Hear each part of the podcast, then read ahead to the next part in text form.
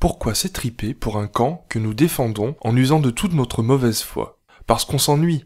Alors détendez-vous, ça va mal se passer. On peut installer un Windows sur 1000 machines différentes, 1000 Linux sur 1000 machines différentes, mais on ne peut installer qu'un seul OS X sur une... Les Macs se sentent supérieurs, car ils ont des bords arrondis, des icônes design et le double du prix d'un PC équipé des mêmes composants. Heureusement, pour ce prix, leur matériel est généralement bien conçu et leur système d'exploitation OS X est adapté aux moins doués d'entre nous. Les Promax se targuent de n'avoir qu'à faire glisser un programme dans la liste des applications pour l'installer, mais oublient de vous préciser que lorsqu'ils le mettent à la corbeille, ce même programme laisse généralement des traces de dérapage un peu partout. Linux est un système d'exploitation que les geeks installent sur l'ordinateur de leur grand-mère pour être certain que celle-ci ne l'utilisera jamais. Il existe un million de Linux différents, appelés distributions, ce qui permet de ne jamais trouver une personne qui rencontre le même problème que vous dans les forums. Windows se trimballe encore de vieilles casseroles de papy DOS, comme par exemple les lettres assignées au ou des programmes qui s'installent à la racine du disque système. Il faut dire que les gens n'aiment pas le changement, déjà quand Windows 95 est sorti, le DOS me manquait. Quand Windows 2000 et XP sont sortis, les écrans bleus me manquaient. Quand Vista est sorti, mon ordinateur me manquait.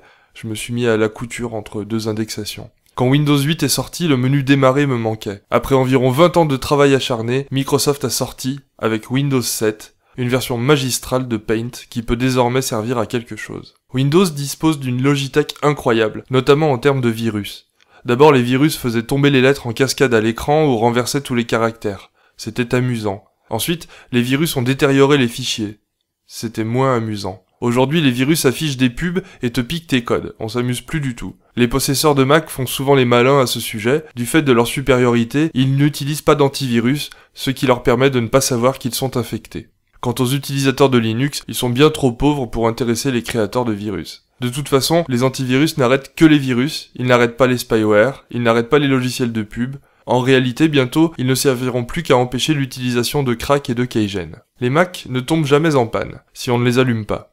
Ils sont constitués depuis 2006 des mêmes pièces que les PC et présentent l'avantage d'être compliqués à démonter, ce qui permet d'en racheter un au lieu de s'embêter à remplacer une barrette mémoire. Linux est un système extrêmement stable qui refusera de démarrer dès que vous effectuerez une mise à jour.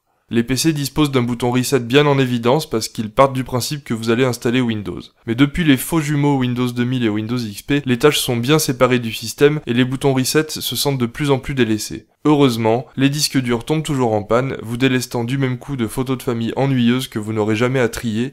Ouf. Pour des raisons historiques, Windows est la plateforme de jeu de référence. Tous les jeux sont écrits pour les PC. Les Mac à partir de 3000 euros vous permettront de jouer à Halo, Linux permet de jouer au pingouin qui fait du ski. Mais la sortie imminente de SteamOS, basée sur Linux, pourrait changer la donne et ainsi vous permettre de jouer au pingouin qui fait du ski en multijoueur. J'espère que toutes ces indications vous permettront désormais de faire votre choix parmi les différents systèmes d'exploitation. Merci.